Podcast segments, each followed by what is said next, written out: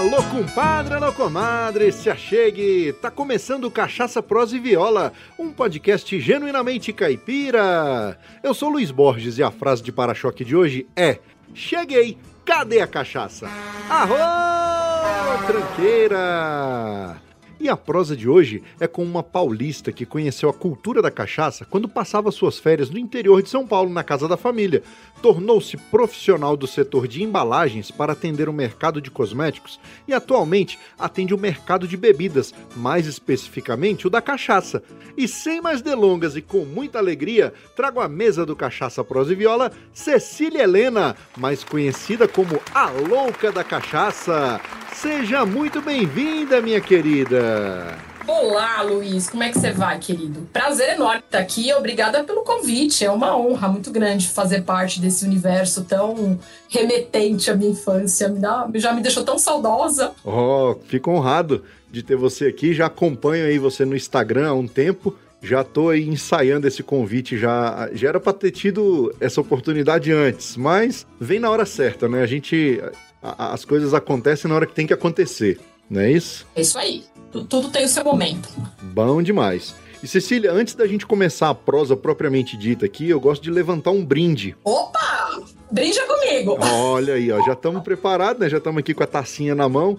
Conta pra mim aí, hoje nós vamos brindar de quê? Bom, vamos brindar primeiro, eu acho que é, a vida, né? Eu acho que a gente tá passando Sim. uma fase tão difícil, um momento tão complicado onde tantas vidas aí foram ceifadas por essa pandemia tão triste, tão terrível. Então, acho que se a gente está aqui conversando, a gente já tem um motivo para brindar. Vamos brindar isso inicialmente, né? E, e, e, vamos comemorar e vamos brindar a viola, a cachaça, tudo que é bom demais, a, a prosa, tudo que, tudo que vem do interior, que vem lá da roça, né? Que deixa o coração da gente tão aconchegado, que eu acho que é um prazer enorme, deixa, traz muita alegria pra gente. Com certeza. É, e eu quero brindar a sua saúde, a, nossa. a saúde de toda a sua família e que a cachaça esteja cada vez mais presente de forma positiva nas nossas vidas e nos bons momentos é, precisamos. A cachaça ainda é tão mal entendida, né? Eu sinto tanta tristeza de ver como ela é mal compreendida, mas estamos no caminho, chegaremos lá. Tamo, tamo lá, tamo lá. É, devagarzinho, passos a, é, passo a passo, a gente vai colocando a cachaça no seu devido lugar. E você tá brindando de que aí hoje? O que que você tá aí? Então, eu tô aqui com uma edição especial de uma cachaça diferente, que eu acho que muita gente não conhece. A maioria, eu acho que até dos consumidores cachaceiros mais comuns não conhecem é uma cachaça lá da Paraíba, do sertão paraibano, do Alto Sertão Paraibano, que se chama Pai Vovô. E é uma edição especial aqui, uma edição de, comemorativa de três anos, uma extra prêmio de carvalho europeu. Nossa! Uma cor dourada maravilhosa, um aroma espetacular. Olha, não deixa nada a desejar aos melhores destilados de qualquer lugar do mundo. Então, olha, um brinde com o pai vovô. Um brinde com o pai vovô. Saúde a todos nós. E hoje eu tô aqui com uma Retiro Velho Hum. Ela é lá de Araguari, Minas Gerais. Araguari. E ela é no Carvalho. Essa aqui é uma reserva especial. Araguari, Minas Gerais. Ela é no Carvalho e Cerejeira. Cerejeira é a famosa amburana. Exatamente. Ele não usou o nome amburana, ele preferiu usar o nome cerejeira, mas para quem não sabe aí, a cerejeira é a nossa é a nossa amburana ou umburana ou imburana, como o pessoal gosta de falar. Eu gosto muito pois dela é. também, dessa, dessa Retiro Velho. E depois nós vamos falar, mais pra frente nós vamos falar um pouco mais desse projeto aí da Pai Vovô, que eu fiquei interessado. E depois, se for o caso, tá a gente trazer eles aqui pra prosear também. Isso aí. E você aí, meu compadre e minha comadre, vamos moer as palavras? É só um gole, a gente já volta. Música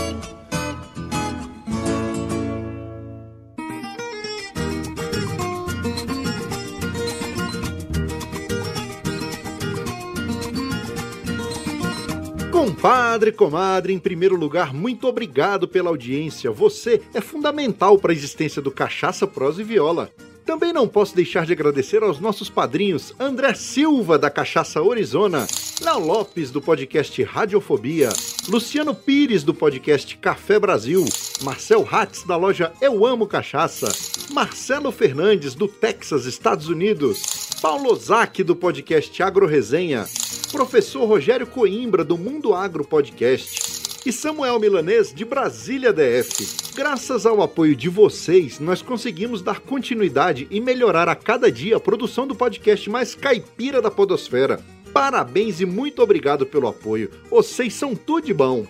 E você aí que nos ouve, gosta do nosso conteúdo e também quer apoiar, não perca tempo. Acesse o site cachaçaproseviola.com.br barra apoie. A partir de um real você pode nos apoiar mensalmente pelo Apoia-se, pelo PagSeguro e pelo PicPay. Ou ainda, se preferir, você pode fazer um Pix. Dessa forma, você ajuda a manter vivo o podcast mais caipira da podosfera. A nossa chave do Pix é cachacaprosaeviola.gmail.com Outra forma de nos apoiar financeiramente é comprando os produtos da nossa loja oficial. Lá tem camisas, canecas, aventais, bonés e várias novidades que estão chegando por lá, todos com estampas exclusivas. Lembrando que você que é nosso ouvinte tem 15% de desconto em qualquer produto da nossa loja. Para isso, basta informar o cupom CPV15 na tela de pagamento. E no mais é isso, vamos pro que interessa, porque a prosa de hoje é um oferecimento da loja Eu Amo Cachaça. Na loja Eu Amo Cachaça você encontra as melhores cachaças com os menores preços do Brasil e a entrega é rápida e segura para todo o território nacional. E para você que é nosso ouvinte, a loja Eu Amo Cachaça oferece um cupom CPV10 e ele te dá 10% de desconto em suas compras na loja. Então não se esqueça, pensou cachaça? Acesse euamocachaça.com.br.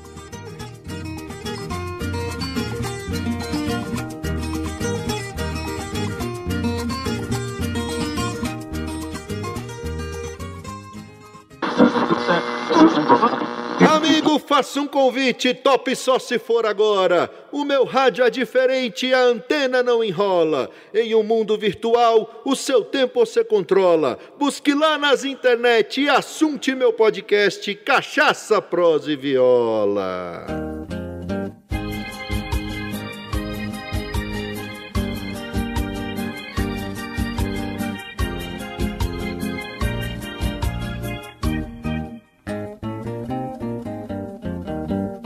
É isso aí, meu compadre e minha comadre. Já moiamos as palavras e estamos aqui de volta para saber mais um pouco sobre a Cecília, mais conhecida aí na internet, nas redes sociais, como a louca da cachaça. Nós vamos já descobrir por que, que, por que, que ela é conhecida como a louca da cachaça. Mas antes, Cecília, eu quero saber de você as suas origens. É, como é que foi o seu nascimento, aonde você nasceu, em que contexto você chegou nesse mundo, para a gente poder entender é, é, quem é a Cecília hoje, quem é a louca da cachaça? Conta pra nós. Olha, o contexto eu não sei te dizer, não. Eu sei que um dia alguém fez alguma coisa, fez alguma coisa e aí aconteceu. Mas vamos lá, brincadeiras à parte. Eu sou do, de São Paulo, né? Eu nasci em São Paulo, a minha família é de São Paulo, do interior de São Paulo. E meus pais vieram para São Paulo para trabalhar e já tinham se conhecido no interior e vieram para São Paulo para trabalhar, acabaram é, se envolvendo fortemente, se apaixonaram, casaram e aí que, eis que eu fui concebido e vim ao mundo para virar a louca da cachaça. Olha aí. Mas ela sempre foi muito é, familiar, assim, na minha família, assim, né, na minha origem, desde pequena, justamente porque eu te disse, né, que a minha família era do interior, é do interior. Qual cidade? Então, meu pai nasceu em Ibitinga, perto de Ibitinga, na verdade. Era uma, é uma cidadezinha bem pequenininha que chama Cambaratiba. Uhum. E aí, depois de um, uma certa época, eles foram, é, eles foram, todos eles se mudaram para Rio Claro e foram trabalhar em Rio Claro, estudar e tal, que é uma cidade um pouco maior, não é tão, não era tão pequenininha.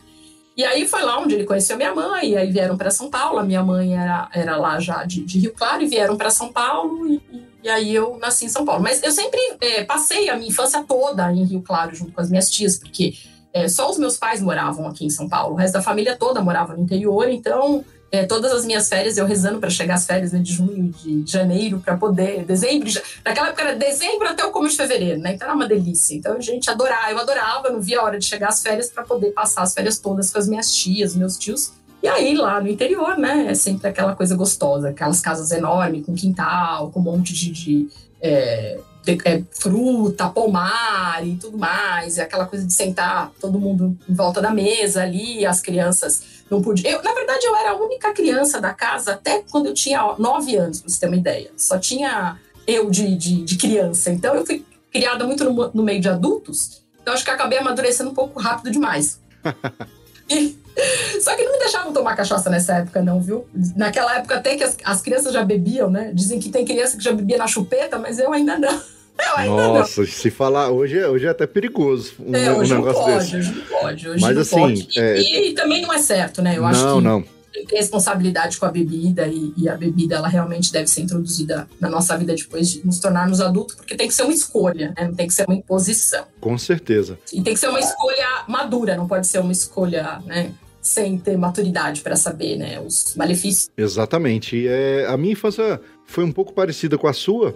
É, também meus, avô, meus avós eram de Minas, mas eles vieram para Brasília e depois eles é, é, voltaram para para fazenda, mas no Goiás. E aí eu tinha esse convívio também. Nas férias ia para fazenda e a, a, minha primeira experiência com cachaça era mais de ver o meu avô beber cachaça, degustar cachaça antes do almoço, aquela abrideira e depois aquela para fazer a digestão. Aquela branquinha, né? Chamava é... de branquinha. Ah, e a branquinha, não tem a branquinha e tal. Exatamente. E... É muito presente, assim, na, na minha família, de modo geral. Exatamente. E o primeiro gole foi com 18. Né? Então, assim, meu avô ele tinha muito essa coisa. Ele fala: não, quando você fizer 18 anos, nós vamos sentar aqui e vamos tomar uma. E foi. Não, o meu foi, foi um pouco mais precoce. eu não posso ser hipócrita de mentir, né? Um pouco mais precoce. Mas é, já o meu filho, por exemplo, ele não, não, não, quis nem, nem. Ele não chega nem perto, ele não gosta de bebida alcoólica. E até hoje, ele Olha já e não bebe. Você vê que coisa engraçada, né? E aí eu aprendi a dirigir lá no interior, meu pai me ensinou a dirigir. E, porque assim, é, como é uma cidade pequena, tinha muitas ruas que não tinha movimento e tal. E aí meu pai me dava aulas de, de volante lá naquelas ruas e tal. E aí ele falou: quando você aprender direitinho, aí eu vou te dar a carteira de presente. Então eu economizei um bom dinheiro dele com as, as aulas de autoescola que ele foi me ensinando. Então deu uma boa economia. E aí, quando a gente. É, eu fui tirar a carteira, eu já tinha 19 anos e tal. Aí meu pai sempre me chamava nos sábados, né, pra lavar o carro. Vamos lavar o carro? Vamos. Então vai lavando aí que eu vou fazer a caipirinha. E ele com a caipirinha nunca vinha com essa caipirinha. Fazia uma, fazia, fazia e bebia, né? Tô lá. nada da caipirinha chegar nunca. E aí eu fui aprendendo. E aí ele foi. Aí eu falava, mas cadê a caipirinha? Ele vinha com o copo já quase no final, né? Ficava só aquela, esse contato com a cachaça mais de próximo, mas através do drink mesmo. Eu acho que eu vim passar a beber cachaça pura depois de muito tempo. Eu não vou nem lembrar quando, assim. Acho que depois de bastante tempo.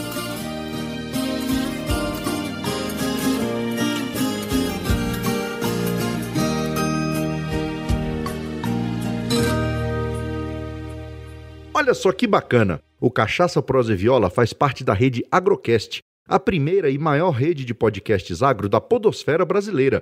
Conheça todos eles no site redeagrocast.com.br.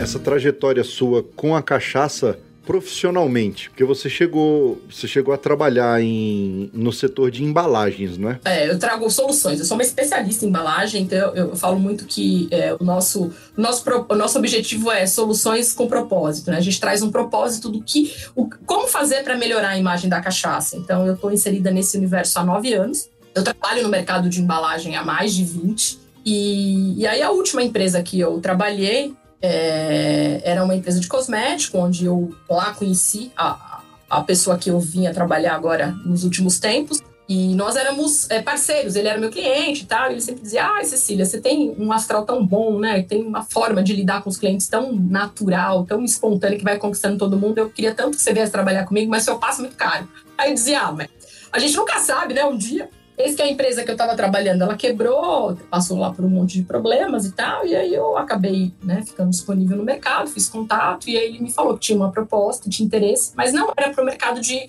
de cosmético, que era o mercado que eu atuava, era uhum. o mercado de e aí eu falei, nossa, bebida, né? Eu não entendo nada do mercado de bebida. Eu não conhecia indústrias, como que funcionava, como era o mercado de bebida, qual o potencial desse mercado. E aí foi em 2012 que eu comecei a atuar né, no mercado de bebida com, com esse pessoal lá da Premier Pack. E aí fui começar a conhecer. E eu entrei lá em maio, dia 22 de maio de 2012, quando foi dia 4 de junho, eu tava na Expo Cachaça. já tentando conhecer, saber tudo. Então, pra mim, foi assim, eu cheguei e já fui jogada logo na, na Expo Cachaça. Comecei mal, né? A introdução foi, acho que, bem... Não, que isso, começou bem.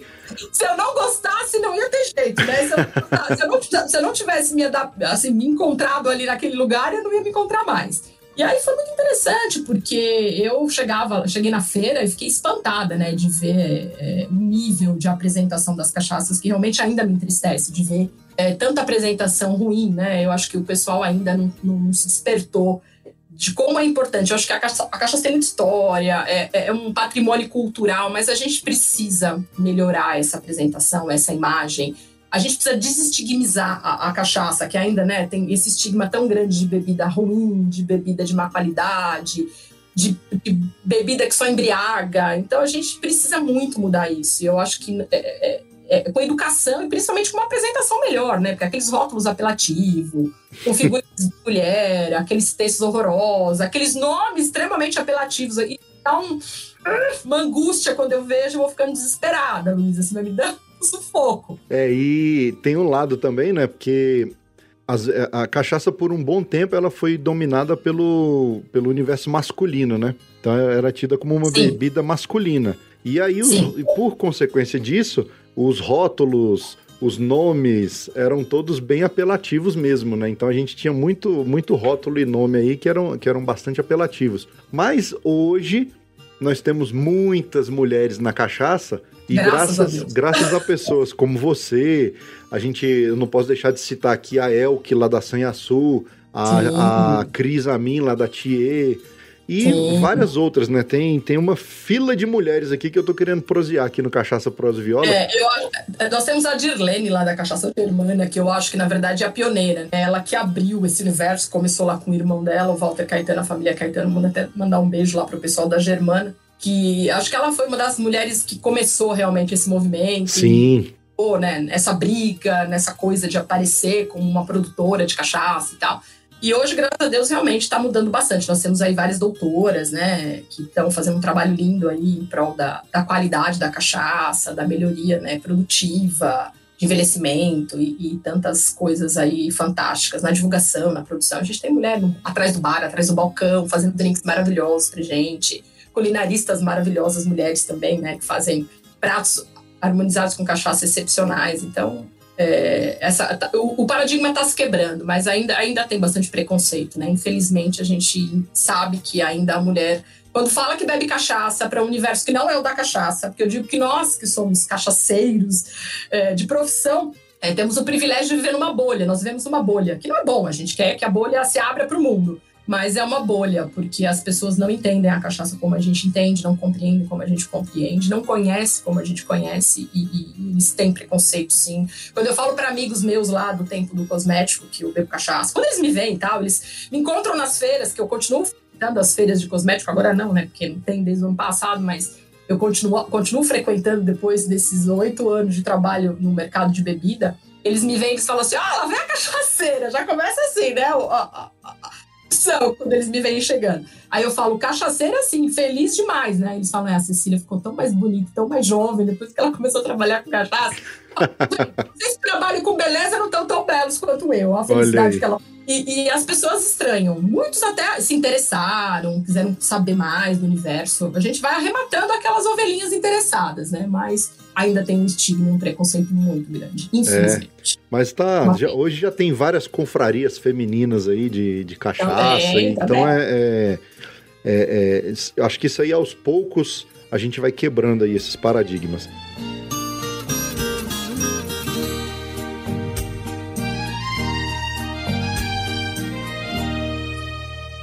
Uai, isso, você gosta de rede social? Então larga a mão de ser bobo e segue nós no Instagram, Facebook e Twitter. É arroba CPV Podcast.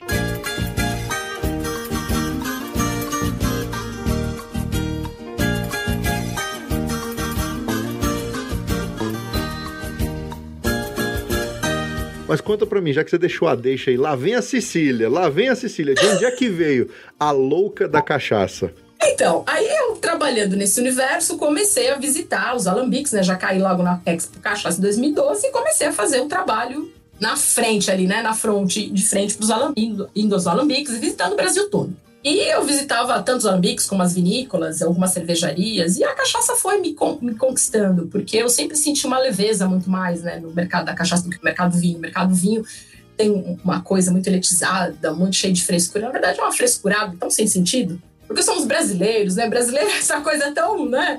Tão acolhedora e tal. E o mundo do vinho é um pouco diferente. Ele não é assim dessa forma que é o universo da cachaça. E aí eu fui me encantando e fui estudar cachaça, fui entender mais de cachaça e fui gostando muito mais de cachaça. E comecei a filmar é, os alambiques que eu visitava, mostrando. E postava isso nos grupos, né, de cachaça, os grupos de WhatsApp que a gente tem, né? Eu hoje participo de 14, pra você ter uma ideia. São 14 grupos de cachaça, não sei como é que eu consigo, porque eu gosto mesmo de estar lá e falando e tudo mais. E aí, é, um dia eu estava numa confra... num evento de uma confraria lá no Rio, da confraria do Copo Furado, e aí uma pessoa chegou para mim e perguntou se eu era Cecília. Eu falei, sim, sou eu mesmo. Aí ele falou, ah, eu te conheço. Eu falei, ah, você e todo o Brasil me conhece, né? Eu sempre fazendo piada e brincando com todo mundo. Ah, além de tudo, ela é modesta. Tem bastante. E aí, eles falando de coisas dos e tal, você tá no grupo que eu tô. Eu participei também lá do curso do Cana Brasil e tal, e tal, e tal. E eu acho máximo teus vídeos, não sei o que. E começou a falar comigo e tal. E aí disse que eu precisava é, publicar esse vídeo, deixar público. Eu falei, mas, gente, esse negócio de, de youtuber, vida de influencer, não é comigo, não tem nada a ver com isso. Eu gosto de falar com as pessoas, mas eu sou extremamente ignorante tecnológica. Como é que eu vou filmar, editar? Eu não sei fazer nada disso. Não, mas aí que tá o segredo, você não pode editar. Porque se editar perde todo sentido, tem que ser natural. Porque você passa uma espontaneidade que é o que as pessoas querem. Hoje está todo mundo muito superficial, as pessoas querem um pouco mais de naturalidade, tem que ser assim para ser legal. Aí eu falei, ah, quer saber? É verdade, né? Eu faço lá, guardo, tá lá, tal, né? Por que não deixar público? Se quer que alguém quiser ver, vê, tá lá disponível e tal. Se alguém se interessar em conhecer aquele universo, quiser buscar informação, vai estar tá lá, vai ter um acesso, vai ter um caminho vejo, nem, não vejo razão de não fazer. Mas fazer só fazer por fazer, ah, não sei. Aí, aí gerou a dúvida, né? Vamos fazer e vamos fazer o quê? Ah, tem que criar um perfil.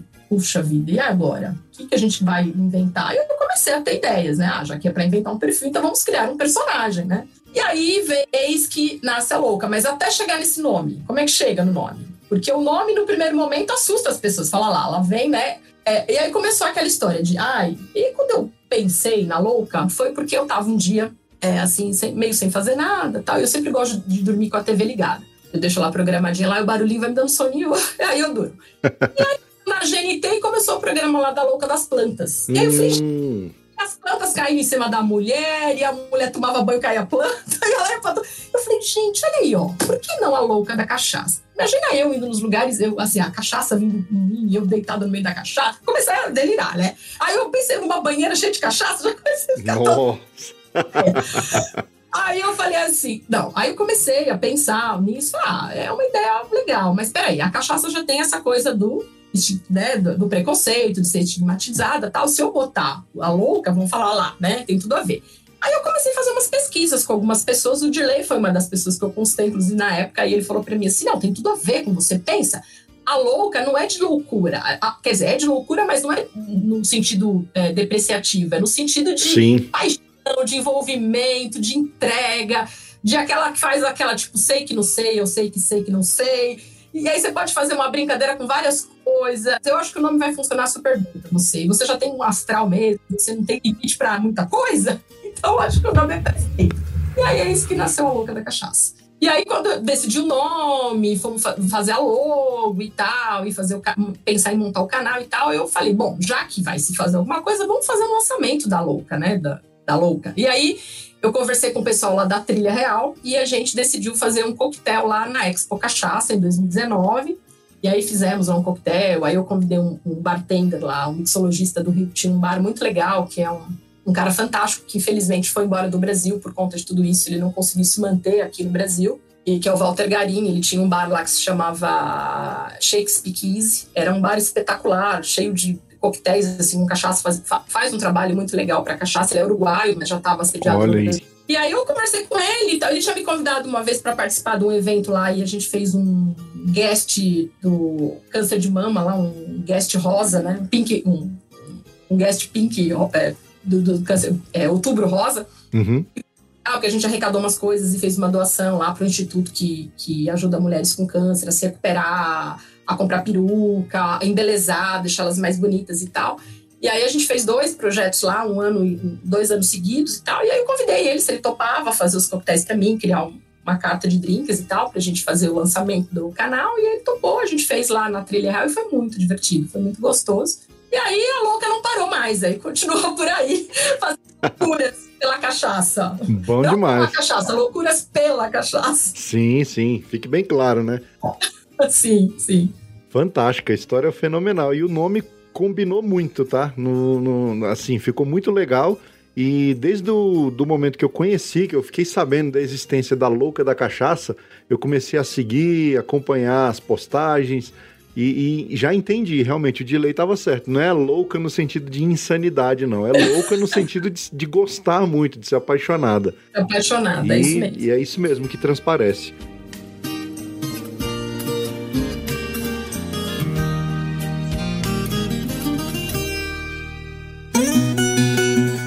Tá gostando do episódio? Então segura aí que tem mais. Eu só aproveitei a deixa para te contar uma novidade. Chegou a hora de realizar o sonho de aprender a tocar viola no conforto da sua casa. Você sabe como? O violeiro caipira Wilson Teixeira desenvolveu o curso online Viola Sem Fronteiras, que conta com 100 aulas divididas em 10 módulos, além de videotablaturas e arquivos em PDF que vão te auxiliar no estudo da viola caipira. E assunto é só, os alunos do Viola Sem Fronteira têm suporte via e-mail e WhatsApp, diretamente com Wilson Teixeira, que é um violeiro caipira com mais de 20 anos de experiência. Então você está esperando o que para realizar o seu sonho de aprender a tocar viola? Acabando esse episódio, acesse cachaçaproseviola.com.br barra viola sem fronteiras e garanta já a sua vaga. O link está na descrição desse episódio.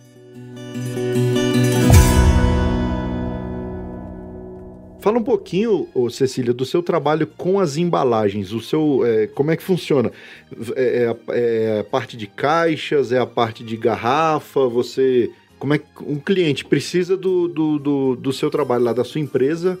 Como é que, uhum. como é que funciona então, na verdade, eu trabalho, é, eu brinco que a gente vai desde o do envelhecimento ao fechamento, né, e a, a, vestimenta final lá. Então, eu trabalho com barris, né, de envelhecimento. Eu represento é, Adornas Havanas também, de madeiras. E lá na Primeira PAC tem lá os barris né, de carvalho, que a gente traz da ESC, que é uma, uma tanuaria muito grande e muito conhecida mundialmente, acho que é a maior do mundo hoje, é, que trabalha na parte de barris para destilados, então eles têm um know-how muito grande. Então a gente tem aí essa gama toda de produtos, desde a, do, do, do material, né, do, do barril, para começar o envelhecimento da cachaça, aí depois a gente passa pelo trabalho da escolha da garrafa, e depois vai para o embelezamento. Aí tem o fechamento, a rolha, e depois a gente tem algumas possibilidades. Eu trabalho com duas empresas de, de rótulos, uma de rótulo e uma de etiquetas premium, que traz um, um destaque, um diferencial. E a gente trabalha também com a parte de criação. Se a empresa não tem a criação, a gente tem um parceiro que ajuda muito nesse sentido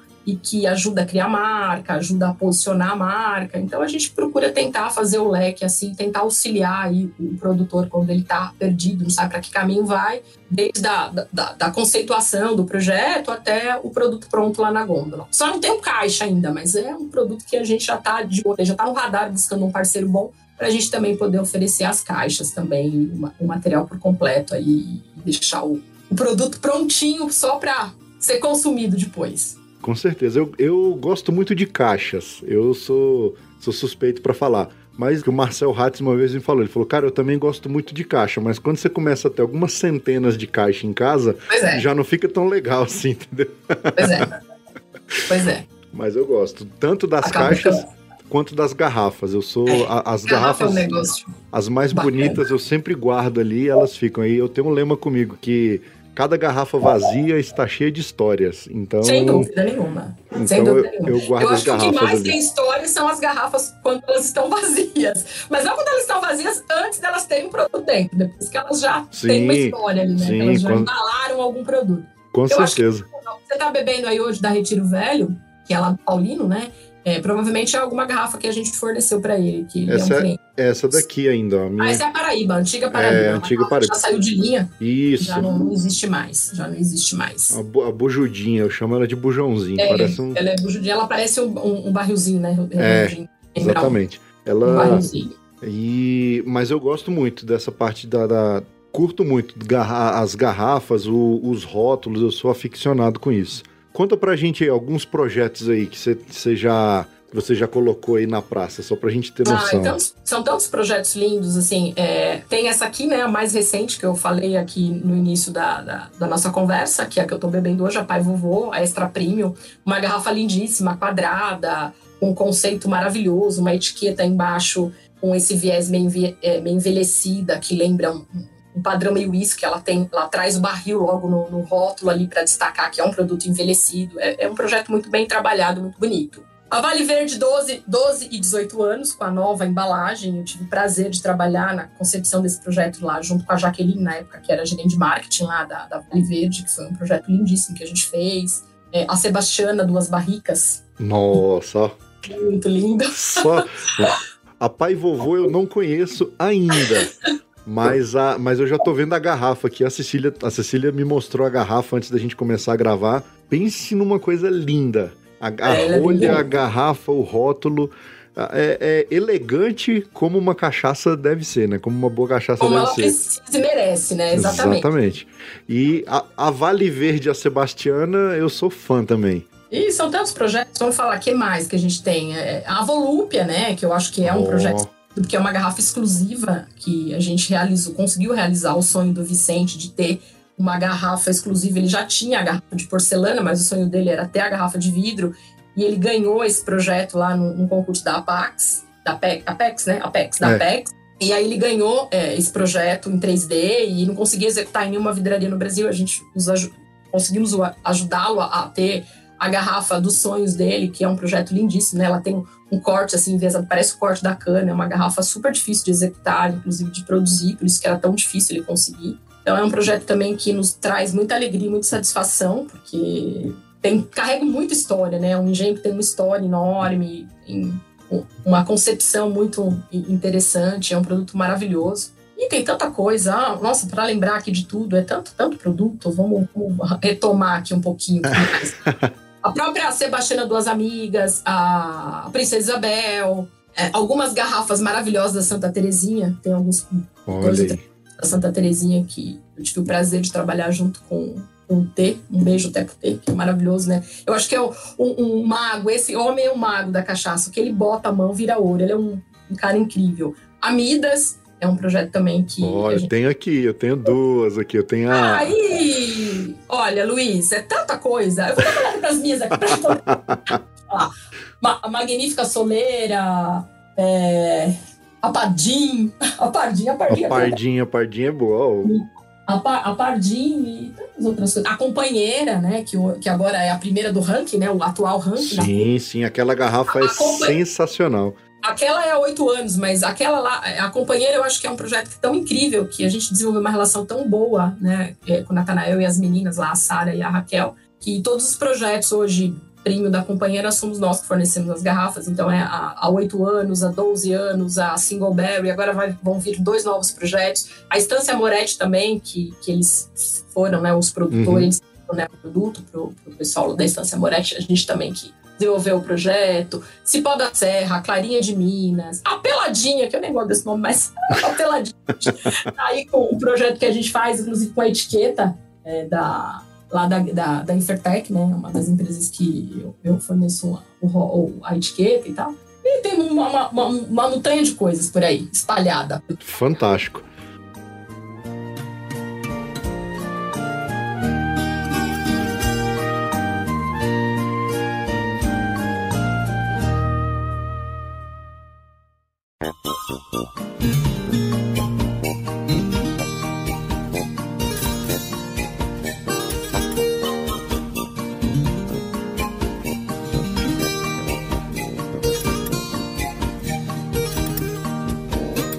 Você falou aí dos, dos, dos projetos exclusivos, das garrafas, né? Como é que funciona? O, a pessoa desenha a garrafa, ela, ela pensa na, na, no formato da garrafa e tudo. Tem que ter patente para ser exclusiva? Você tem que patentear o desenho dela? Então, na verdade, você não, não necessariamente precisa patentear. Se você não quiser que ninguém copie, aí você patenteia. Mas é um custo alto, então acho que hoje no Brasil eu não, não conheço nenhuma marca de cachaça ainda que tem. Com exceção da do Vicente, que eu acho que é patenteada, eu até nem sei se é realmente patenteada, mas o desenho, né, como foi ele que concebeu lá pro, pro, pro formato da, da louça, da porcelana, é até uma boa coisa para perguntar para ele depois. Mas não tem nenhuma. Mas fazer uma garrafa exclusiva hoje já está muito fácil. Com a Ásia aí, né, a Ásia, embora esteja tão distante, uhum. mas executam aí é, moldes exclusivos com poucas quantidades, com custo super acessível. Então, hoje já é uma realidade mais próxima de muita gente. Coisa que não era há, há seis, sete anos atrás, por exemplo. Muito mais, era muito mais distante, hoje já está muito mais próximo de todo mundo. Interessante. Essa, é, essa questão do, da, da, dos asiáticos aí ajudaram muito, né? É, a, a, Sim a fornecer. E como é que foi na pandemia? Eu, eu, fiquei sabendo de muitos produtores que tiveram problema, né, com garrafa. É. Na verdade, o que aconteceu na pandemia não é nada muito diferente do que acontece todo ano, né? O que acontece? A indústria de vidro no Brasil, é, principalmente o vidro branco para o mercado de bebida, é um segmento muito, muito restrito, porque o, o mercado de, de, destilados no Brasil e tal é um, ainda é um mercado muito pequeno comparado ao mercado da cerveja. Né? Uhum. E a, a, cerveja é que mantém as vidrarias e que traz aí toda né, a manutenção do, do, dos fornos aí funcionando full time o ano todo. Então já é muito uma prática muito, muito comum. Todo ano falta garrafa quando chega no segundo semestre. Vai lá para setembro, outubro, começa a faltar vidro, porque a vidraria começa a fazer um trabalho muito mais direcionado para cerveja, por conta das demandas do verão. E aí os fornos ficam dedicados para vidro escuro. E quando você vai fazer uma produção de um vidro escuro, é, você leva semanas até, uma semana, muitas vezes, para limpar todo aquele forno e voltar a fazer um vidro branco. Entendi produzir vidro escuro, âmbar ou verde, e vai por muito tempo, porque senão economicamente não é viável fazer essa transição de cor de forno. Então, geralmente a vidraria se abastece com um pouco de estoque dentro daquilo que o mercado já tem de demanda, mais os projetos exclusivos das grandes empresas, da Diageo, da Pernod, é, 51, Grupo Toquino, essas empresas que são maiores e têm um contrato de fornecimento que já tem um volume maior né, de, de compra é, anualmente, tem um contrato de fornecimento. Então, é, com exceção dessas empresas, é, o resto do mercado, que não é muito organizado, infelizmente ainda, porque não se sabe muito o que se vende, né? Não se tem uma, uma previsão. O mercado brasileiro ainda é muito difícil, né? Muito doido. Então, os produtores não conseguem se organizar muito bem, se planejar com questão de estoque, compras programadas e tudo mais. É tudo assim, ah, tô precisando, tem que ter agora. E aí é natural que falte, todo, todo ano falta, mas não na intensidade que foi a pandemia, porque com a pandemia o que aconteceu? Eles começaram a, a parar, pararam a produção antecipadamente, antes do que costumam fazer para o vidro branco. Sim, sim. Os estoques acabaram ficando mais baixos. Como não se sabia o que ia acontecer, porque foi uma surpresa para todo mundo, eles começaram a reduzir carga horária e uma série de coisas, como todo mundo fez, né? Uhum. O mundo todo fez isso. E aí o mercado voltou e voltou com muita força, né? Porque as pessoas começaram a ficar em casa, a demanda de bebida aumentou absurdamente, né? O Sim. consumo de bebida alcoólica aumentou muito. Então, eles não conseguiram dar conta da demanda. E a cervejaria demandando, demandando, e contrato rolando, não tinha o que fazer. Então, infelizmente, os pobres e pequenos sofreram bastante. Mas até que os clientes que nós atendemos não tiveram tanta dificuldade, porque a gente foi tentando se planejar é, para atender, principalmente os, os itens que eram mais especiais, mas ainda assim faltou garrafa, infelizmente, para muita gente. Foi, foi bem, bem, bem difícil, bem difícil, bem complicado. É, é, é uma competição, igual você falou, em tempo normal, eu imagino, né? Porque a, a cerveja domina bastante. E mesmo, mesmo não, a gente saindo um pouco da cerveja indo pro destilado, tem aí as, as grandes cachaçarias que fazem, que produzem muitas garrafas. Geralmente um produtor ele vai fazer ali uma garrafa mais exclusiva, vamos, no, imagino eu, vai fazer ali umas 3 mil, 5 mil garrafas, não é isso? Não, não. Aqui no Brasil você está dizendo? É. Não, para você ter uma garrafa exclusiva aqui no Brasil, você vai ter que ter no mínimo aí 500 a 1 milhão de garrafas. Ah, é sério? Executar. Ah, eles não, não executam, entendi. Não. Na Ásia, a gente só consegue executar a partir de 10 mil, para você ter uma ideia. Os lotes mínimos são 10 mil garrafas. Entendi o pequeno sofre bastante. É, então, ou seja, ele mesmo que ele vá fazer um lançamento agora de, de 3 mil garrafas, se for uma, uma, uma garrafa exclusiva, ele já tem que comprar um, o lote mínimo lá, ou seja, já vai ficar. Tem que comprar o lote mínimo. Tem. Entendi. É bem, é bem, bem complicado. Bem complicado. Mas e quando não é uma garrafa exclusiva, então eu imagino que seja mais fácil, né? Porque é uma garrafa que, já, que você já encontra ela no mercado. Sim. Né? Em geral é. É, na época da pandemia não foi, porque justamente esse que foi o grande problema, né? É, uhum. É uma garrafa milhares de pessoas. Então a demanda ficou, o cobertor ficou pequeno. É verdade. teve que descobrir um pedaço do corpo, não teve jeito, teve que escolher. Não teve muita, não teve muita, muita, muita alternativa, não. Deu para escapar, infelizmente. Porque pra gente que é fornecedor, que, que vende né, o insumo, a gente gostaria de vender todo mundo e vender o máximo para todo mundo, né? Seria o melhor dos mundos. Sim, com certeza. tinha, a gente teve que dosar, fazer algumas escolhas. Difícil, viu? É a mesma história que aconteceu com a pandemia, né? Infelizmente, das pessoas, assim, né? Do corpo médico ter que escolher entre uma vida e outra, que é uma coisa terrível, né? Muito triste isso. É, é, isso é... diferente, né? Mas é, é, muito ruim você ter que optar por atender um e não atender o outro, né? É, é ruim do mesmo jeito. É verdade.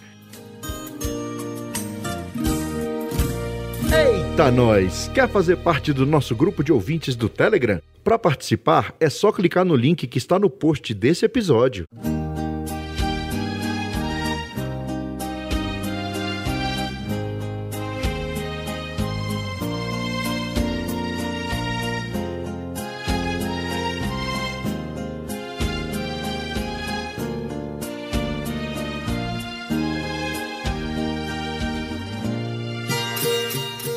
Conta para nós aí dessas camisas bonitas aí que você ah! lançou.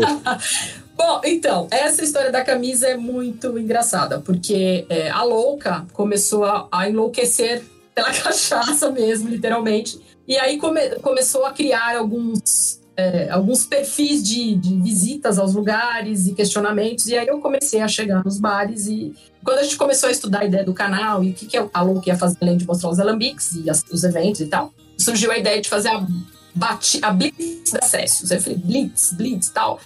Eu falei, não, a batida, né? Vamos fazer uma batida. Tem a polícia, né? Chega e faz uma batida no lugar. Que nem chega o rapa, né? O rapa chega pra ver se é o rapa, a batida. Aí eu falei, vamos fazer a batida. E aí eu comecei a chegar nos lugares e comecei a perguntar: cadê a cachaça? Então eu chegava nos restaurantes, nos bares, nos lugares onde eu chegava e perguntava: cadê a cachaça? Cadê a cachaça? Cadê a cachaça? E acabou virando uma coisa assim que eu perguntava e eu comecei a ver que eu perguntava em todo lugar que eu ia. Quando a gente foi fazer o lançamento do canal, eu falei: ah, tem que fazer alguma coisa, né? Eu falei: ah, vou fazer uma camiseta, né? Fazer o quê? Escrito a louca da cachaça? Não, né? Eu pergunto toda hora: cadê? Cheguei, cadê a cachaça? Então vamos fazer, usar o, o borjão, né? Que eu acho que ele é extremamente providencial. Sim e algumas camisetas dizendo lá, eu cheguei, cadê a cachaça? E aí, eu, como gosto muito de moda também, assim, eu trabalhei, né, com beleza, com maquiagem, com... então, assim, eu gosto de combinar as coisas, sempre gostei muito, assim, sou mulher, né, apesar de ser, ter um lado meio, como eu sou filha única, eu tenho aquele lado meio menino, meio menina, né, cuido da mãe, cuido, fico com o pai no jogo de futebol, vou com a mãe no salão de beleza, então tem, tem que os, os, os, o equilíbrio, tem que dar o, o equilíbrio, né? Então eu fiz algumas camisetas para mim, para eu usar, muito legais, muito diferentes e tal. Escrito sempre o Cheguei Cadê a Cachaça? E as pessoas me perguntavam, principalmente as mulheres, né? Porque sempre tinha um, um babadinho, um brilho, um negócio diferente e tal. Ah, quando você vai fazer? Quanto vai ter as camisetas da louca para vender? Falei, ah, sei lá, um dia talvez, né? Mas não tinha ideia de fazer, não pensava, imagina fazia algumas para mim, para eu usar, para eu estar nos lugares sempre com a camiseta, principalmente nos eventos voltados para o mundo da cachaça e tal. E aí foi fazendo mais. E, e aí falei, ah, não, mas eu só tenho quatro, a semana tem sete dias, tem que ter mais. Depois vai lavar, vou usar uma de manhã, uma de tarde. Não, tem que fazer mais. E aí fazendo as camisetas para eu usar. E sempre, né, uma camiseta diferente, com alguma coisa diferente. Ah, e aí, quando vai ter, quando vai ter? E esse ano eu fiz 50 anos, né? E eu falo que eu quero viver meu sonho viver até o 100, então eu falei, bom, eu cheguei na metade da vida, né? Se eu cheguei na metade, ah, por que não fazer algo diferente? E aí eu comecei a pensar em, fazer alguma coisa diferente. Falei, ah, podia fazer as camisetas, né? A gente tava na pandemia ainda, essa fase toda complicada. Falei, puxa vida, podia fazer alguma coisa diferente, fazer umas camisetas, por que não? Escolher umas camisetas legais, escolher o tecido que vai aplicar, como aplicar. E eu comecei a pesquisar umas ideias. Falei, ah, quer saber? Vou lançar a grife da louca, da cachaça. Olha aí. E aí, camisetas só que aí a ideia de fazer a camiseta veio assim: ah, vamos fazer a camiseta pela camiseta tal. Não, ah, vamos fazer a camiseta com só o slogan, né, só o escrito. Não, vamos fazer umas camisetas com frase de cachaça. Aí eu comecei a pensar: falei, não, não é isso que eu quero, não é esse o objetivo. Da, da, da, louca, do cheguei, cadê a cachaça, né? Quando a gente falava, quando eu ia nos bares, eu perguntava nos restaurantes, nos hotéis, todo lugar que eu chego, eu pergunto. Falei, não, isso tem que se tornar algo maior. A cachaça precisa tanto disso, de estar em todos os lugares, da gente ter o direito de chegar no lugar e poder escolher uma cachaça para beber. A gente não tem esse direito, gente. Porque a gente chega, Luiz, não tem. Assim, tem muito lugar que você vai. Porra, eu moro em São Paulo, cara. Achar uma cachaça boa em um restaurante legal aqui, bah, difícil, viu? O negócio não é fácil, não, porque não tem essa cultura de beber é, cachaça. Isso é verdade. Aqui. aqui... Tem o vinho, tem o uísque, tem até tequila, mas a cachaça não tem. É. Então, ficava indignada. Então eu disse assim: não, isso tem que ser algo maior, né? Além de ser só uma camiseta bonitinha com alguma coisa estampada. E aí eu comecei a, tentar trabalhar essa ideia, né, de movimentar as pessoas que, os apreciadores, os entusiastas, os simpatizantes, a pedir cachaça onde vai, né? Então a ideia é ter a camiseta para você chegar no lugar já dizendo, olha, eu quero cachaça, cadê, cadê? virar realmente um movimento onde se espalhasse pelo Brasil, a gente pudesse pedir, todo mundo começasse a pedir, e aí ia começar a ter, né? Porque se você começa a pedir em todos os lugares, o cara vai começar, o dono do, do, estabelecimento lá, ele vai começar a ficar incomodado. Nossa, veio gente aqui pediu, veio gente aqui falou, veio alguém aqui. Então, assim, a gente começa a movimentar as pessoas, assim, insistindo com a situação, né? começa a mobilizar. Então, a ideia foi de criar o um movimento do Cheguei, Cadê a Cachaça, né, da louca e tal, e, e, levar essa coisa de que ela precisa estar em todos os lugares, a gente tem o direito de poder escolher uma boa cachaça que a gente queira beber quando a gente chega, eu, louca como sou, levo as minhas, porque viajei para vários lugares do Brasil que não tinha, então eu não vou passar vontade nem vou beber cachaça ruim, então eu levo a minha, sempre levo as minhas, porque eu tenho várias preferidas. Então eu nunca passo vontade, mas é, é engraçado que até em alguns lugares que eu tô, que eu chego com a minha cachaça, as pessoas falam: ah, mas você tem, você trouxe, é sua, mas você que faz. Não, mas é que eu, eu gosto de beber, então, né, eu só não tinha, eu trouxe. Então isso vai, acaba é, trazendo, as pessoas ficam curiosas, assim, eu cansei de chegar em, em alguns lugares que eu tava viajando, hotéis, por exemplo, hotel fazenda, hotel resort e tal, não ter, eu levar a minha e botar lá e as pessoas ficarem curiosas, né? E perguntar uhum. se você trouxe, quer beber, quer provar? E trazer muita. E acabar fazendo amigos e as pessoas se envolverem e ficarem curiosos em, em provar, em beber. E eu acho que é assim que a gente vai explicando de cachaça, falando de cachaça, e aí nasceu a grife. E aí a gente começou, ah, vamos, fizemos as camisetas, aí eu tive a ideia de fazer uma bolsa, porque eu comecei a pensar, puxa, a gente vai no mercado, né? São poucas é, empresas que têm a bol que tem uma bolsa divisórias, né? Com colmeia uhum. para você o vidro e tal. Ah, vamos fazer a bolsa também para ir no mercado. A gente já vai com a bolsa logo escrito. Cheguei, cadê a cachaça no mercado?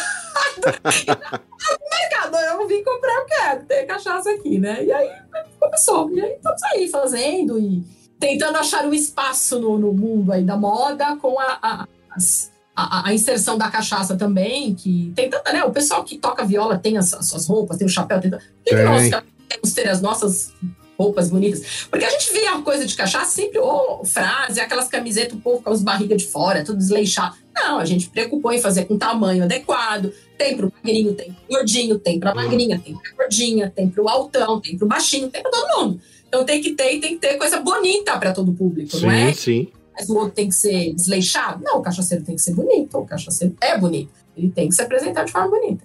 Desse jeito. A gente já, já embeleza as garrafas, ah, os produtos, agora vamos embelezar os cachaceiros. Com certeza, para condizer, né? O cara vai querendo acaba feio com a garrafa bonita. Não, tem que estar os dois bonitos. Isso aí. e aí é isso que a grife vem para embelezar os cachaceiros também. Bom demais. Eu gostei dessa sacola aí dela, gostei por causa das colmeias que geralmente essas sacolas retornáveis, elas não têm a divisão. Então as garrafas vêm tudo, né? vem tudo batendo ali. Aí ficou, cabe, cabe o quê? Seis garrafas ali, né? Seis ou oito? Oito. oito. Olha aí, ó, oito garrafas, tá vendo?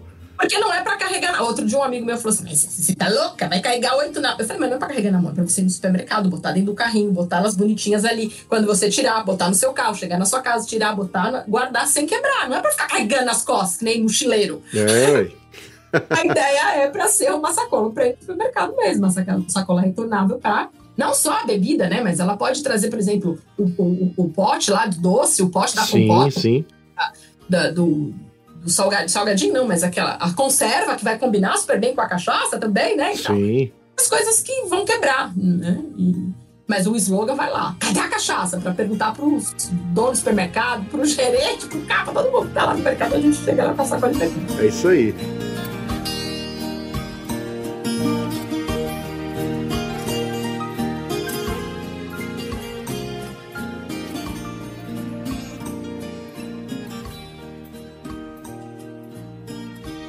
Aô, modão cabeceira! Para ouvir essa e todas as modas que já tocaram aqui no podcast, é só assinar as playlists Cachaça, Prosa e Viola no Spotify ou no Deezer.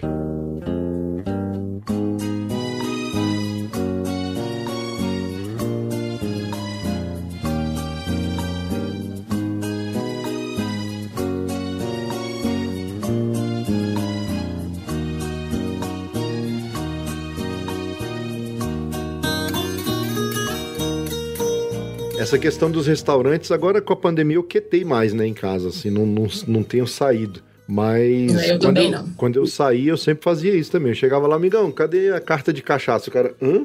Aí eu falei, uai, não, como assim? Você não tem cachaça? Aí, quando tinha, eram as industrializadas, as que a gente já conhece. Eu sempre digo o seguinte: é, a gente tem tantas possibilidades de vinho, né? Eles dão uma flexibilidade de possibilidades, dão tantas opções, por que, que na cachaça tem que ser tão restrito, né? Uhum. Eu digo assim: eu quero ter a opção de escolher alguma coisa diferente, não quero beber o que eu já conheço.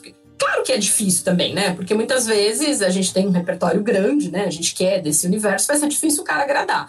Mas eu acho que, assim, é muito triste você chegar e ver duas cachaças só, né? E geralmente duas industriais. Então, assim, eu acho que a gente tem que ter a possibilidade de ter mais coisas. Acho que a gente merece, o, o consumidor merece isso e a cachaça merece estar é, um pouco melhor posicionada e colocada em todos os lugares. Com certeza, e tem tanta cachaça excelente aí que é um, é um preço acessível, né? não, não é tão Sim. caro, porque o pessoal também tem essa mania de associar, não, cachaça boa é cachaça cara. Não, meu amigo, tem excelentes. Às vezes não, às vezes até o contrário. Exatamente, tem excelentes cachaças aí que tá num, num, num, num preço razoável, que é, é, é, é, você paga quanto aí numa garrafa de vinho mais básica aí, uns 50, 60 reais na garrafa. Então você acha garrafa, você acha cachaça excelente aí, muito, às vezes bar, mais barato do que isso. Então, é, é, e outra, e tem uma vantagem ainda que a cachaça não é perecível, então cara pode colocar ali, não tem prazo para ele vender, ele não tem que ter pressa para vender ela, ela vai estar tá ali. Só tem que armazenar direitinho, senão ela vai perder teor alcoólico também, né? Sim, sim, com Mas certeza. ela tem tanta flexibilidade, você pode fazer um, oferecer um bom coquetel, né, uma coisa diferenciada. Então, é assim, é, é, eu acho que tem tanta coisa legal que dá para fazer.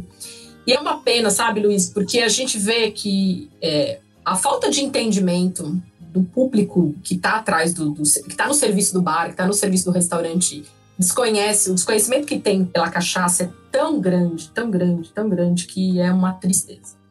E aí eu vejo assim muito produtor preocupado em colocar uma rede legal, mas não está preocupado em tra trabalhar e educar a base, sabe? E treinar essa base para ela entender o que é a cachaça, apresentar bem a cachaça, explicar, oferecer da forma que se deve, uhum. fazer da forma que, né, de uma forma que atrai ao público. Não é nem que se deve, né, porque como diz o Bruno, a, a minha cachaça, minhas regras.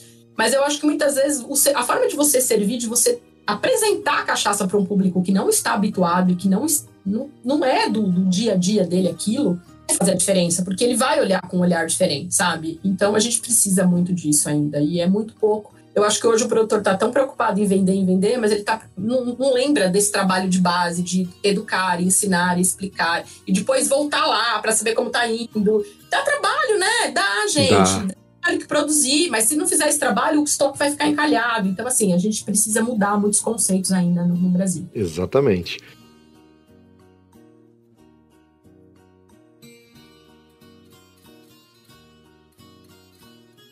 eu sou do meio mais caipira, né? mais sertanejo. E no sertanejo, o pessoal tem aquela coisa do bruto, então toma cachaça zona no shot ali. Vá!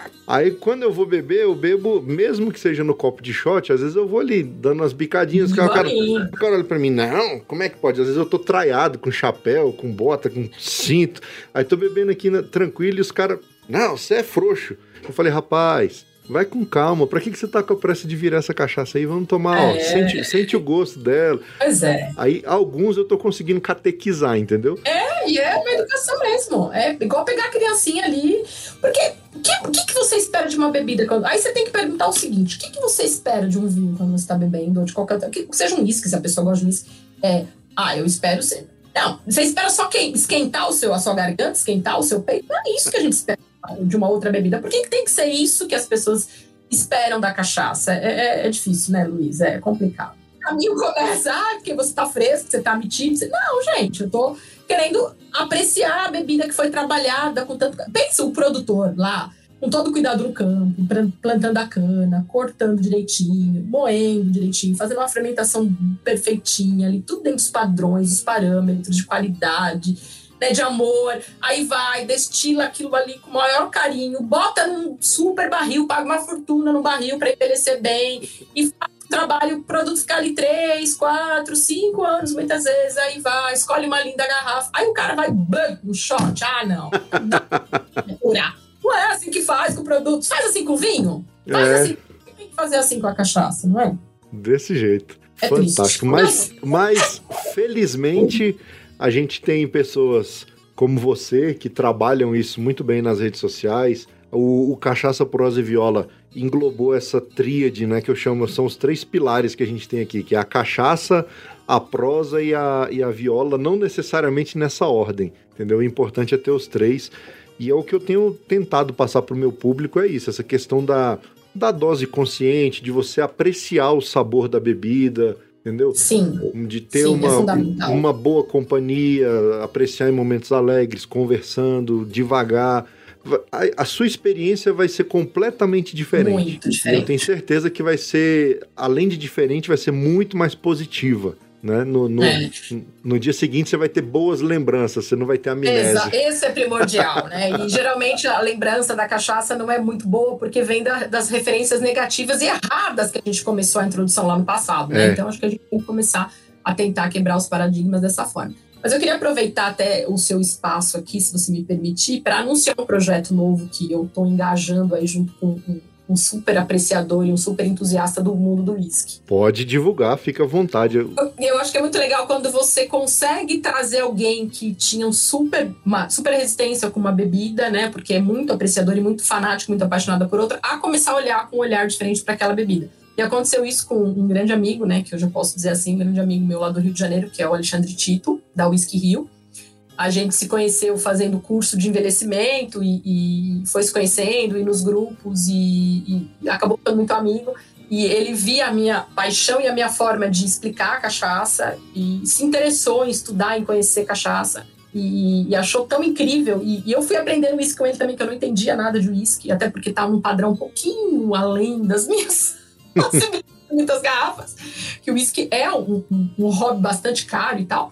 Mas a gente começou a, a, a participar de alguns, algumas coisas juntos. Eu enviei algumas degustações de whisky com ele, levando uma cachaça que eu gostava, fazendo com que as pessoas provassem e se interessassem em, em querer saber mais, em curiosidade. Começamos a introduzir isso no charuto também. Eu gosto de fumar um charuto de vez em quando e, e a cachaça, essas cachaças envelhecidas caem muito bem. Uhum. A gente resolveu desenvolver um projeto junto, começou a falar e tanto nas degustações de uísque o pessoal começou a pedir cachaça, que eu achei incrível e me deixou muito feliz. Então a gente resolveu fazer um projeto agora de degustações de cachaça também, né, para um público geral. A gente vai começar agora com o, o pessoal do uísque, mas é muito legal quando você vê dois nomes, né? O nome da cachaça com o nome do uísque, né? Quer dizer, uma pessoa do uísque envolvida no projeto, abraçando a, a causa. Eu acho que isso traz pra gente da cachaça um peso muito importante. É um orgulho de dizer assim: olha, gente, é, porque as pessoas falam, ah, é muito melhor do que o uísque. Outro dia eu até fiquei brava, assim. Eu prefiro mais a cachaça do que o uísque, porque é a bebida que eu mais gosto. Mas não quer dizer que seja melhor. Eu acho que as bebidas, elas têm lá a sua característica. Todas as bebidas Sim. são boas, bem feitas, bem envelhecidas, com qualidade e tudo. Então a gente não pode é, dizer de uma em detrimento ao outro. Eu acho que, assim, cabe a todos. E você conseguir trazer a pessoa do uísque para olhar para a cachaça com um olhar carinhoso, começar a ter cachaça na sua casa, começar a comprar exemplares tem interesse em trazer uma degustação, eu acho que isso é muito é, satisfatório e dá um, um, prazer, uma alegria muito grande de dizer. Então a gente vai fazer agora a primeira degustação, que vai ser agora no começo de junho. É, o grupo sempre é pequeno, porque é online, não dá para fazer ainda fisicamente por conta da pandemia, então a gente está montando os kits, enviando pelo correio e fazendo a degustação pelo Zoom. Então vai ter a primeira agora, que a gente tentou focar mesmo no, no mundo do uísque, para quê? Para trazer novos adeptos para beber a cachaça. Aí alguns amigos meus, ah, por que você não convidou a gente? Falei, não, gente, eu vou convidar todo mundo, mas a gente está começando o projeto e a gente quer trazer gente nova mesmo, para trazer essa introdução. Então, e eu acho que isso traz um peso muito grande para a cachaça importante, né? Traz uma valorização que eu acho que é importante de ver duas bebidas tão distintas, né? Que tem apreciadores tão distintos, se você for olhar num contexto muito geral, e que se interessam um pelo mundo do outro e começam a, a, a, a mesclar as duas bebidas juntas. Então, eu acho que isso é fantástico. Eu acho que estou muito feliz com esse projeto. Maravilha. E a gente colocou assim, desbravando o mundo da cachaça, com o Rio e a louca da cachaça. Olha aí. Então, me passa o link para eu colocar na descrição aqui. Vai ter a primeira, Nossa. né? Vai ter a primeira Vai. e com certeza Isso. vão vir outras depois, né? Sim, se Deus quiser, virão outras. Beleza. E a gente tá tudo muito bonitinho. Eu vou dar um spoiler para você. O povo não vai ver, mas só você A gente até fez isso aqui, ó. As garrafinhas vão aqui dentro, ó, que bonitinho. Ah, olha só que legal. São as garrafas de 50 ml, não é isso? Isso, exatamente. As garrafinhas então, a gente pequenas. manda as garrafinhas dentro de uma necessaire bem bonitinha, ó. Porque a história da caixa, né? A caixa todo mundo joga fora. Você vai jogar fora uma necessaire bonitinha dessa? Não, não. vai, né? De jeito nenhum. Então a gente tá procurando fazer um negócio bem bonitinho. As garrafinhas, ah, as garrafinhas de 50 ml são com rolha, não é rosca, é tudo muito bonitinho. O projeto tá muito, foi muito bem pensado, com todo o carinho que a nossa joia engarrafada merece. Com certeza. Com... Olha que maravilha, não tem como dar errado, vai ser sucesso. E a gente vai trazer muitos novos adeptos, vamos é, catequizar muita gente a embarcar no mundo da cachaça, você vai ver. Vamos sim, vamos, com certeza.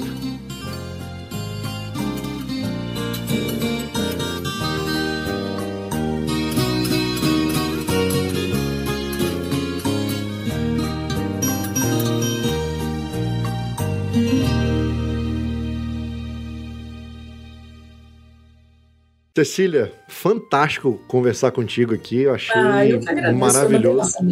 Muito bom te conhecer, mesmo que virtualmente a gente está longe, mas a tecnologia hoje permite isso, né? A gente está é, em é. locais geográficos distantes, mas perto aqui. Parece que está sentada na mesa aqui perto.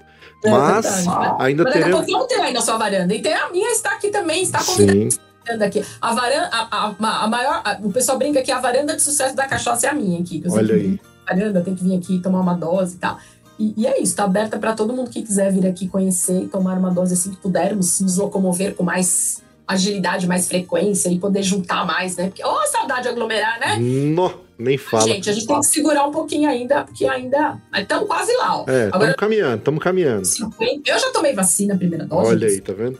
Eu... Vamos caminhar, que daqui a pouco vai estar todo mundo vacinado. A gente, a gente já passou um ano, vamos aguentar mais um pouquinho. A gente vai suportar, a gente vai superar e a gente vai olhar para trás e vai dizer assim: ainda bem que eu passei por isso porque eu saí melhor. Então é isso que a gente tem que esperar, né? E olhar para frente com essa esperança e com essa é, confiança, com essa fé e com esse propósito, né? De tentar melhorar alguma coisa do que a gente já viveu e do que a gente já pôde aprender com essa situação que acho que ninguém imaginou viver na vida, né? Eu, eu, é verdade, é, é complicado. Mas é isso aí. Muito obrigado. Deixa, Eu que agradeço. Deixa pra gente suas redes sociais, seus contatos, quem quiser comprar as camisas, como é que faz, quem quiser consultoria a respeito de, de embalagem, tá pensando em produzir uma cachaça e quer uma consultoria aí. Ah, é tudo muito fácil. É assim, é a louca da cachaça, é muito fácil.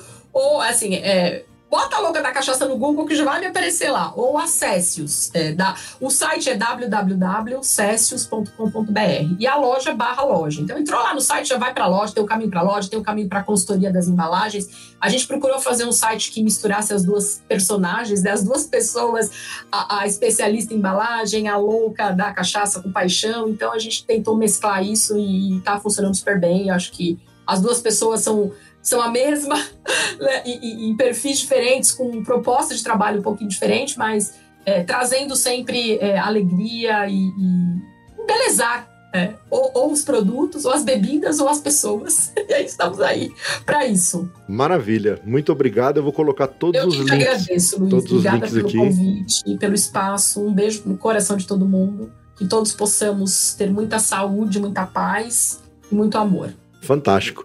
E vou pedir só uma coisinha aqui no final. Você falou, claro, peça. você falou que participa de 14 grupos de WhatsApp de cachaça. Você vai começar a esparramar cachaça, prosa e viola agora nesses claro, grupos. mas eu já, estou espalhando para vários. Olha aí, é isso aí. Esparrama, porque quanto mais longe a gente chegar, mais gente vai ficar sabendo da história da viola e da cachaça. Da prosa, né? Com certeza. Não menos importante. Tá certo? Obrigado, Cecília. Obrigada a você, querido. Mais um brinde. Um brinde, mais um brinde.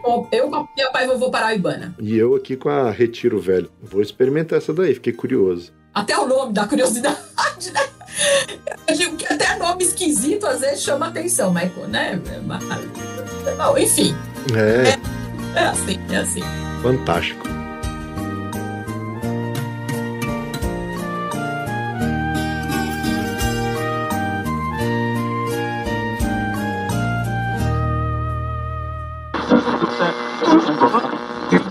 Gostou da prosa de hoje? Então acesse o site cachaçaproseviola.com.br, curta o episódio, deixe o seu comentário sobre o que você achou e, não menos importante, compartilhe o nosso programa. Sabe como? Faz que nem as tia do WhatsApp, copia o link do programa e manda no grupo da família, no grupo do trabalho, sai por aí contando pros vizinhos, pras vizinhas, pros compadres, pras comadres, o que que é esse tarde podcast e ensina para eles como baixar e ouvir os nossos episódios. Essas atitudes não custam nada, mas ajudam muito a esparramar cachaça, prosa e viola por esse mundão de meu Deus. Então, mais uma vez, muito obrigado pela sua audiência e pelo seu apoio. Você é bom absurdo! E no mais é isso. Até o próximo episódio e tchau!